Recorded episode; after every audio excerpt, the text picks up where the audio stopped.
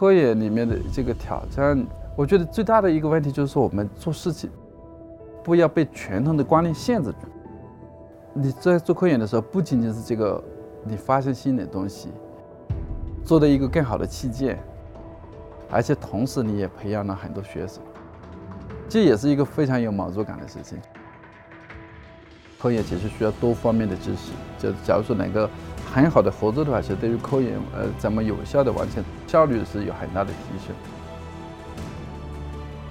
科研上的困难都不算困难，所谓的困难都是机遇，困难越大的时候，有可能是越大的机遇。困难是一个很自然的状态，因为我们每天都是挑战新的东西。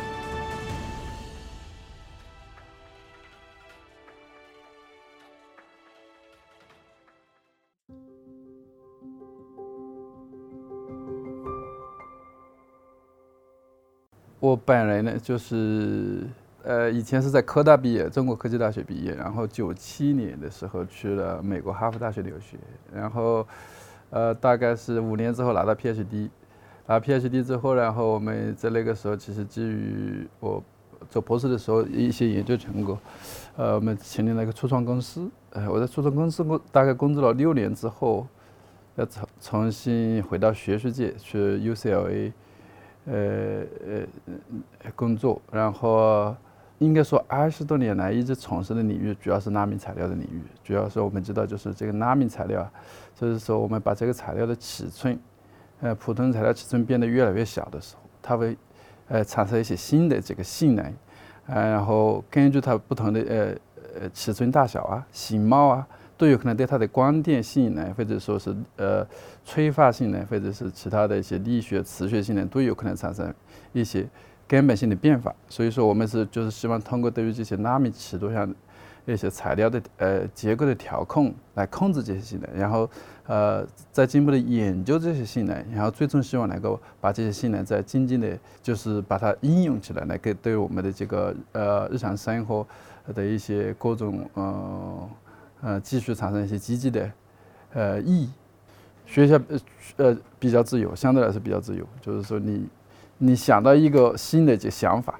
你上午想到，下午就可以去实验室做，对吧？在公司的话，都要经过一套的流程，你必须得经过讨论，这个对于整个公司的发展前景，这个前景就就是说，对于这个产业上有没有直接的影响？这个学术的呃角度来讲，我们只要是觉得这个在学术上有意义，不是说对这个产业上马上要发生影响，有可能这个影响有可能是五年，有可能十年，甚至甚至十五年之后的事情。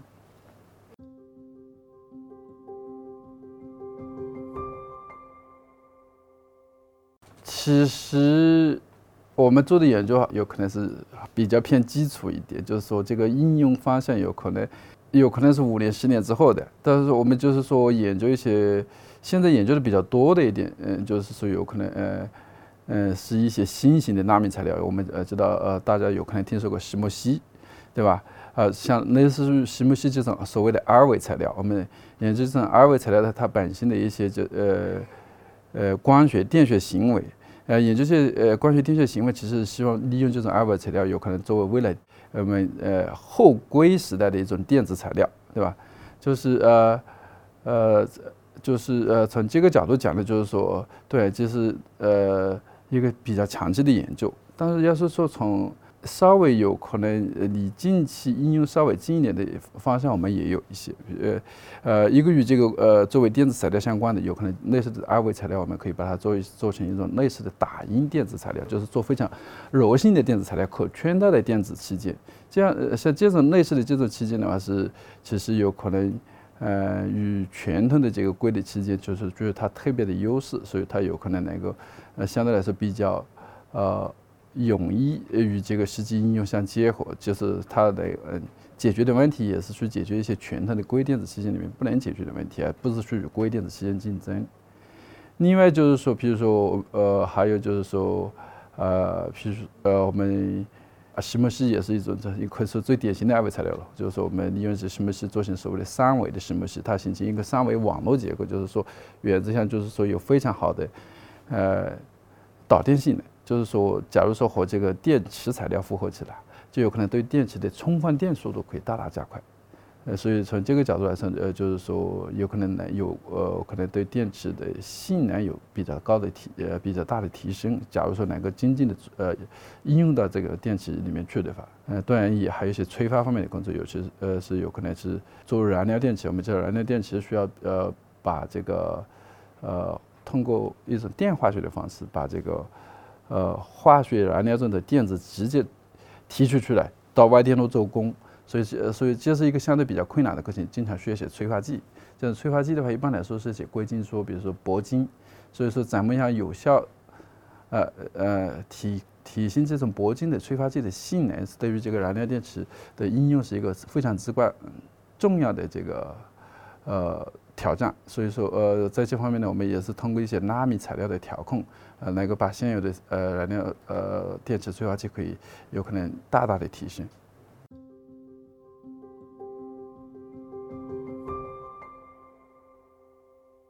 科研里面的这个挑战，我觉得最大的一个问题就是说，我们做事情不要被传统的观观念限制住，呃，不要想当然，对吧？要是要能够接受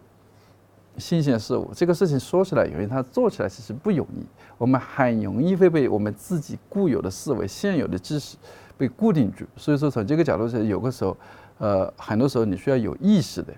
退一步思考一下。就是呃，比如说举一个例子，我们最近做了一个工作啊，我们传统的做这个，呃，比如说我们做一个半导体器件的时候啊，需要做金属电极。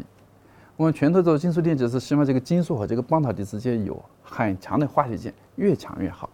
但是呃，这里面我们就呃，这呃与我们刚刚讲的一个问题相关系，就是其实我们金属和半导体之间是很不一样的材料。它有很强的化学键的时候，它的化学键结构很不一样。那那那个化学键的话，是是一个非常无序的一种状态。我们可以想象一种非常无序的状态，对电子从那个金属到半导体的输运会有很大的散射作用。呃，所以说从这个角度来讲的话，其实，呃，对于这个金属和半导体之间的这个呃这种接触的话，其实有很大的负面的影响。其实，但是其实呃，我们最近做的工作其实可以说是反其道而行之，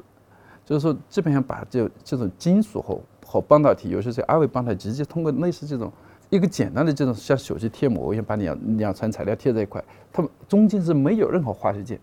它保持了两个材料的本身的结构。这样的话，哪个保持呃对材料的本身没有产生破坏作用，哪个使这个它的这个呃之间的这个界面的达到一个理想的状态，在恰当的情况就可以很好的这个导电性能。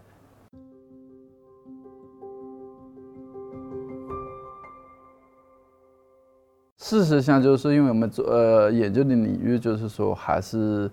呃有很多交集，呃，其实也是不由自主的有一些合作啊。现在都是在 UCLA，呃，他在材料系，我在化学系，呃，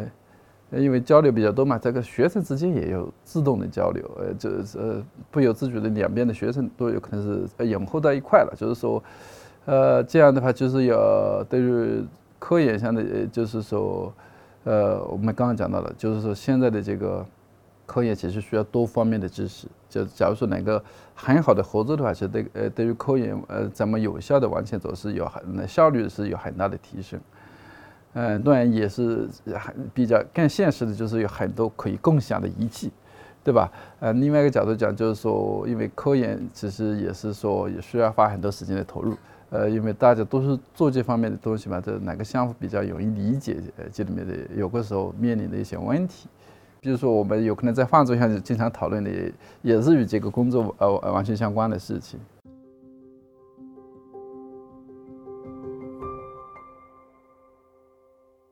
我想这个吸引力的话，与刚刚讲到的这个创新之美啊，是很相关的，对吧？你做哪个让自己也很满很有满足感的事情，那肯定是你是不由自主的，呃，很主动的去做这个事情。就是说，至于这个至于困难的话，其实在科研上，困难是一个很自然的状态。就是说，因为我们每每天都是挑战新的东西，所以说从这个角度来讲，其实这科研上的困难都不算困难，所谓的困难都是机遇。困难越大的时候，有可能是越大的机遇，对吧？呃，所以说从这个角度来说，所有科研上的困难都不是困难。从另外角度来讲，就是说，呃，你在做科研的时候，不仅仅是这个你发现新的东西，呃呃做的一个更好的器件，而且同时你也培养了很多学生。你看到这也是一个非常非常有满足感的事情，就是你看到你学生不断的成长，从刚刚进呃做研究生到呃有可能知道的非常之少，到毕业的时候他有可能对一个领域变成一个领域的专家，有可能在毕业几年之后你都不敢相信这是你的学生了，对吧？确实是一个呃让你感觉到是一个非常有满足满足感的过程，而且这个过程其实相对来说是完全可以预测的，只要你投入精力够进去的话，学生一般都是会成长的。